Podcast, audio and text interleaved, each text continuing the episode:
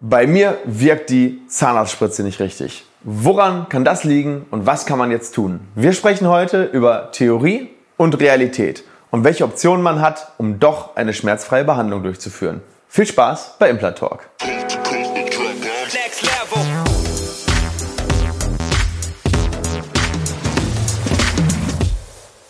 Hallo liebe Community, mein Name ist Dr. Stefan Helker und ich heiße euch herzlich willkommen bei der Audioversion unseres erfolgreichen YouTube-Formates Implatalk.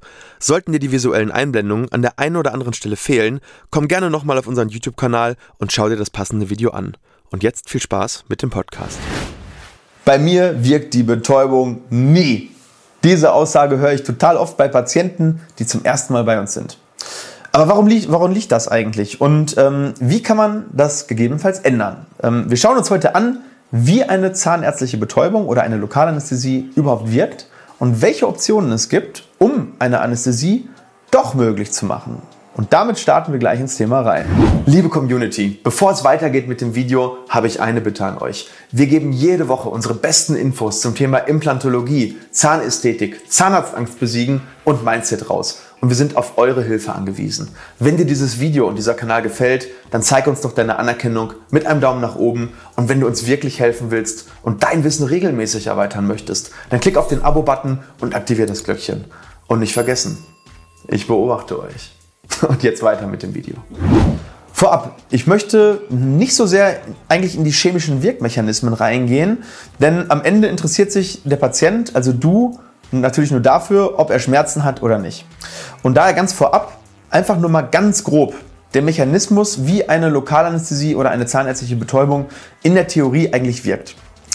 Am Anfang ähm, muss man schauen, wie ist der Wirkmechanismus des sogenannten Anästhetikums? Das wird ja ins Gewebe gespritzt und ähm, das Anästhetikum blockiert die Natriumkanäle an den Zellmembranen der sensiblen Nervenzellen. Das heißt, wir haben Nerven, die haben Zellenden, die sogenannten Dendriten, und da sind in der Zellmembran diese Natriumkanäle und die werden blockiert durch das Lokalanästhetikum und damit wird sozusagen der Einstrom verhindert und somit wird die Bildung des sogenannten, also eines sogenannten Aktionspotenziales verhindert. Ein Aktionspotenzial ist wie so eine Art kleiner Impuls, so als würde man den Strom ganz kurz anstellen.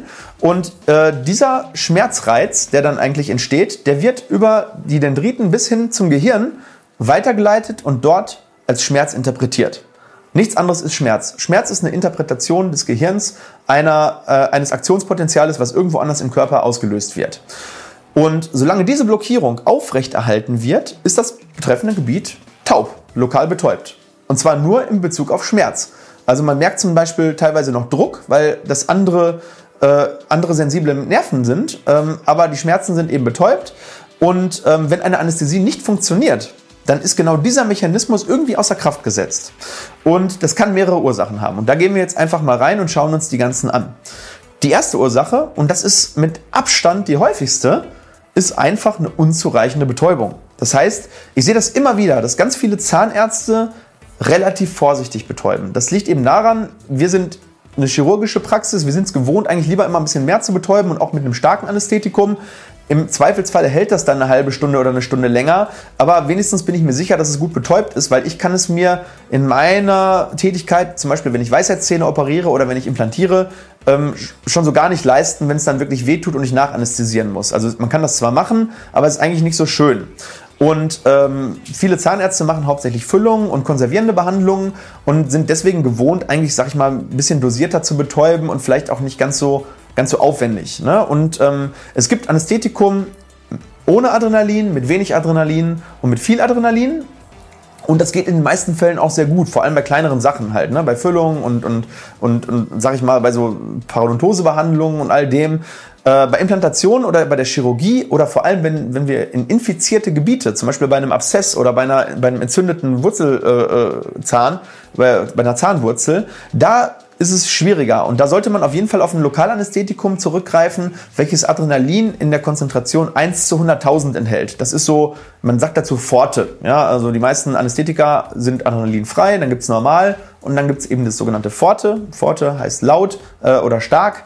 Und ähm, das sorgt dann eben für eine längere Anästhesie, weil das Adrenalin sorgt dafür, dass die Gefäße sich zusammenziehen und auch für eine höhere Anästhesie Anästhesietiefe, also Anästhesietiefe und Anästhesiedauer.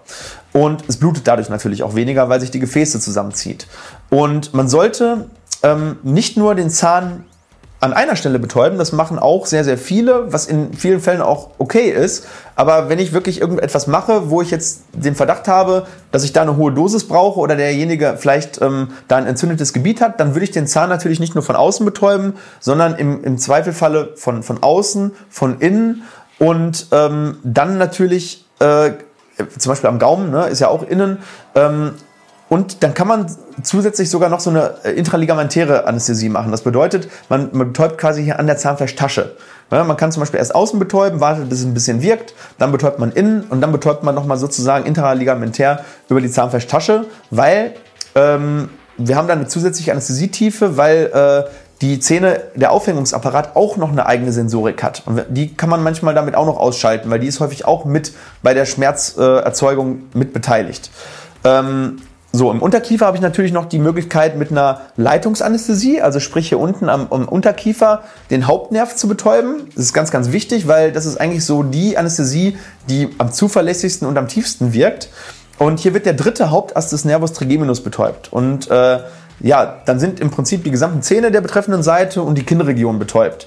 Ähm, und das kann man natürlich immer noch mit der lokalen Betäubung kombinieren. Das machen wir auch zum Beispiel bei der Weisheitszahnentfernung. Da legen wir eine Leitung und äh, betäuben zusätzlich noch von außen den Nervus buccalis und, und das umliegende Gewebe. Und da gibt es noch ein paar, es gibt da zusätzlich noch ein paar Spezialtechniken, die man auch noch anwenden kann, um, um Nervenstämme zu betäuben. Ähm, aber mit den normalen Sachen kommt man wirklich schon sehr, sehr weit. Ne? Und 80 bis 90 Prozent derjenigen, die sagen, bei mir wird es immer nicht so richtig taub, äh, bekommen wir zu 100 Prozent so betäubt. Also mit diesen Mitteln, die ich gerade beschrieben habe. So, was ist aber jetzt mit den restlichen 10 bis 20 Prozent? Weil man denkt ja immer, zu denen gehöre ich auf jeden Fall. Und es ist, wir reden jetzt nicht über 10 bis 20 Prozent der Bevölkerung, sondern über die 10 bis 20 Prozent von denen, die schon sagen, es, es wird bei mir nie taub. Und da gibt es eigentlich zwei Gründe. Entweder das Gebiet ist wirklich sehr stark entzündet oder infiziert. Das ist dann sozusagen ein vergänglicher Zustand, der aber eben dann, wenn es gerade notwendig ist, natürlich da ist. Oh, und hier ist dann der Grund, dass der pH-Wert des Gewebes deutlich niedriger ist, also saurer ist, übersäuert ist. Und damit ist die Wirksamkeit des Lokalanästhetikums eingeschränkt, weil es sehr äh, pH-Wert abhängig ist. Und das kann ein echtes Problem werden, weil ähm, wenn das nicht klappt, dann ist es deswegen oft der richtige Weg, hier erstmal die Entzündung oder die Infektion in den Griff zu bekommen. Also erstmal die akute Infektion zum Beispiel durch ein Antibiotikum oder durch eine irgendwie eine Entlastung, sodass zum Beispiel Eiter ablaufen kann, erstmal wegzubekommen und dann einige Tage später den Zahn zu ziehen, zu trepanieren, die OP zu machen, was auch immer, die Ursache zu beseitigen. Ähm, Gut, wenn es ein Notfall ist, geht das dann natürlich nicht. Das heißt, dann habe ich, wenn es eben nicht funktioniert mit der Betäubung und ich habe einen Notfall, ist die Indikation zu einer Vollnarkose gegeben. Also das ist dann wirklich einer der seltenen Fälle, wo man sagen kann, okay, hier funktioniert es nicht in Lokalanästhesie, das muss in allgemein Narkose gemacht werden. So, und der nächste Grund, also der zweite, ist dann eben, wenn man eine echte Toleranz hat. Und das gibt es in seltenen Fällen gegenüber Lokalanästhetika.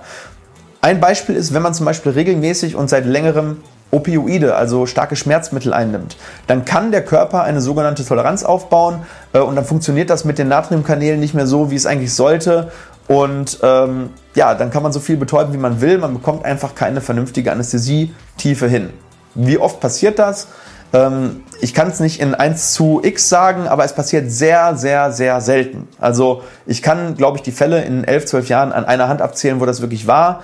Und ja, hier ist dann eben auch die Allgemeinnarkose die Lösung und würde bei Nachweis dieser Toleranz natürlich auch über die Kasse übernommen werden. Problem ist eben der Nachweis. Ähm, wenn man den erbringt, dann ist eben die Indikation medizinisch da. Ja, spannendes Thema, oder? Wie ist das bei dir? Wirken bei dir die Betäubungen wirklich zuverlässig oder brauchst du immer so eine Elefantendosis?